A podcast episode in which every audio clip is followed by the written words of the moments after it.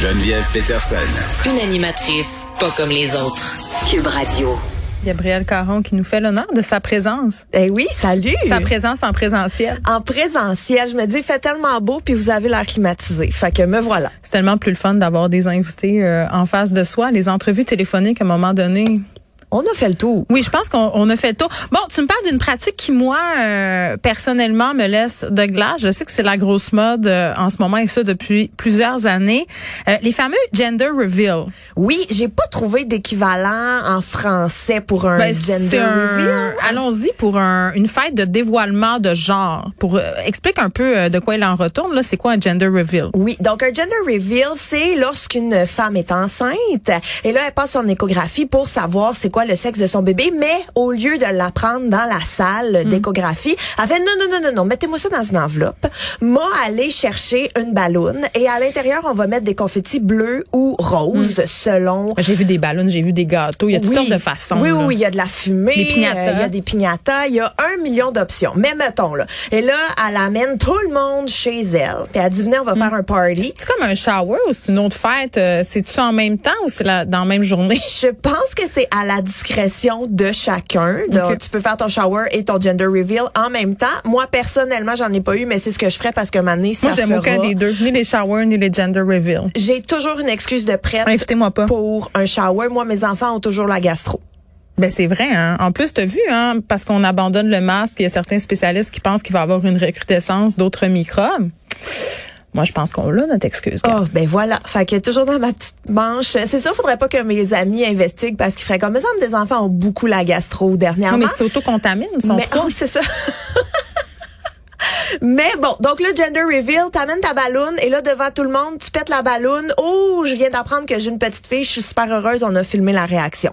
C'est ça, en gros, un gender reveal. Et là, je, je sais pas, les auditeurs t'ont pas vu rouler des yeux, mais moi je t'ai vu. Non, mais ce qui m'écœure derrière ces, ces, ces fêtes-là, c'est c'est que c'est souvent un prétexte pour vraiment euh, surconsommer. Et là, c'est le concours du reveal le plus spectaculaire. Puis on avait parlé ensemble par ailleurs d'un moment où un party de gender reveal avait donné lieu à un feu de forêt. Là. oui, un feu de forêt en Californie. Donc, des fois, ça tourne mal. Euh, oui, absolument. Et moi, ce que je trouve aussi, puis on en a parlé souvent, c'est que ça renforce énormément les stéréotypes. Là, du, Ah, gars-fille, oui. bleu pour les petits gars, rose pour les petites Ah, dans, filles. Sun- puis- dans Selling Sunset, cette série euh, éponyme que j'écoute, euh, dont je m'abreuve allègrement, Christine Quinn, qui est pas reconnue comme la moins intense, avait organisé ça. Un, ge- pas, je, sais- je me rappelle plus si c'était son shower le bébé ou euh, le gender reveal, mais elle avait fait venir euh, des acrobates du Cirque du Soleil puis des zèbres. Ou c'était-tu à son party d'engagement? En tout cas, je le sais pas, mais tout ça, c'est c'est dans cette culture-là. Oui, là. oui, oui, c'est trop, c'est trop, c'est trop. Et euh, il y en a un que j'ai trouvé récemment qui a mal viré. Là, on parlait de celui qui a parti un feu, mais il y en a un autre où euh, la maman, et puis tu iras voir la vidéo, honnêtement, c'est quand même le fun là, parce que ils sont tous dans la cour. T'as la maman qui est là, mais la future maman en fait qui est là, et elle, elle a des petites bombes. Donc Oui. euh, il y a une, une pas une fusée, une fumée colorée qui va sortir selon si elle va avoir un gars ou une fille.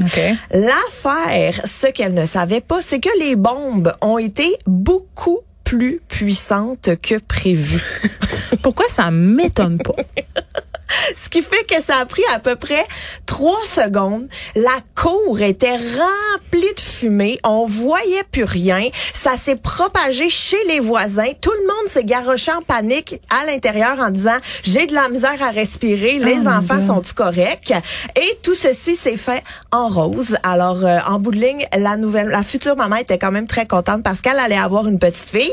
Mais disons que au lieu d'être cute, c'était absolument paniquant comme événement. Donc, En ça, même temps, après, tu peux en rire. Parce Oui. qu'il y a une vidéo de ça, j'imagine. euh, oui, oui, et plus de plusieurs Plusieurs angles. sous plusieurs angles, c'est ça que j'allais dire. Et euh, même avec le recul, la future maman a dit qu'elle a trouvé ça très très drôle, que c'était génial, tu sais, compte tenu que personne n'a été blessé. Puis elle a dit qu'elle a bien hâte de montrer à sa future fille euh, qu'elle provoquait des émeutes même avant sa naissance. Donc, Bon. c'est drôle. Ben, il n'est pas arrivé de malheur, mais ça aurait pu. Hein? Moi, j'ai déjà assisté, euh, quand, quand j'étais petite, on avait l'habitude, tiens-toi bien, d'aller passer le jour de l'an au Venezuela. Ben oui, je le sais, c'est le même. Qu'est-ce que tu veux, mes parents étaient exotiques.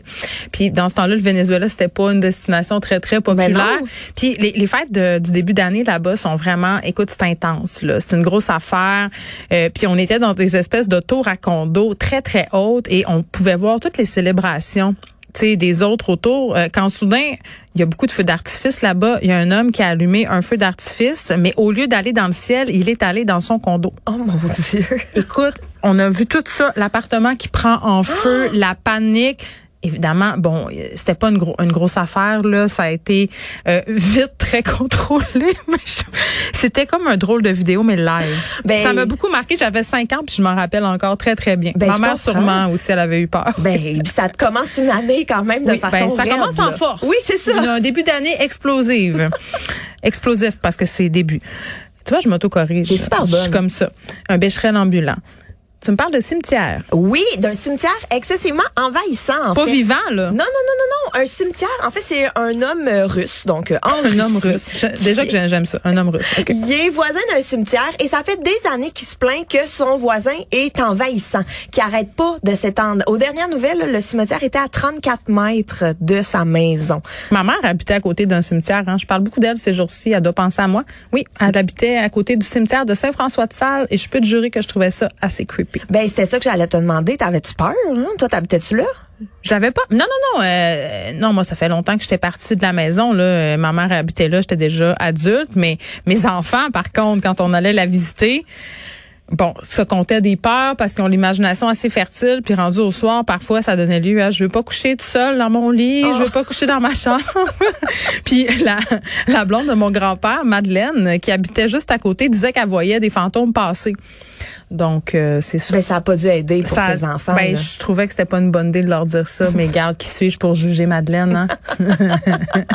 Mais bref, ce russe qui est voisin d'un cimetière, on revient à- on notre revient histoire de à départ. C'est que euh, depuis 91, là, qui arrête pas de dire le cimetière m'envahit, m'envahit, Mm. m'envahit. Il a fait des injonctions, il a envoyé euh, des procédures, tu sais, pour essayer justement de contrôler. Il y a aucune Mais le règle. monde meurt puis s'étend, hein? Qu'est-ce que tu veux? Ben c'est ce qui se passe là, ils peuvent pas habiter un par-dessus l'autre. Donc il y a aucune règle qui a été respectée et euh, il y a plein plein de, de règles aussi qui ont tu sais par exemple tout ce qui est inhumation, ben ça n'a pas été fait avec les règles sanitaires. Ils ont reçu tu sais la municipalité a ordonné de corriger certains trucs avant 2014, il y a rien qui a été fait. Fait que tu sais ils sont vraiment à lousse, je te dirais dans ce cimetière là.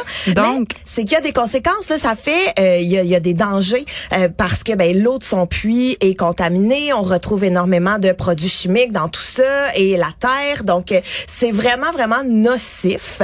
Et lui, ben à bout, ce monsieur là a porté plainte à la Cour européenne des droits de l'homme à Strasbourg. Je savais même pas que ça existait, bon une détresse émotionnelle qui causait, tu sais à cause de toutes les inhumations qu'il voit de sa fenêtre de cuisine.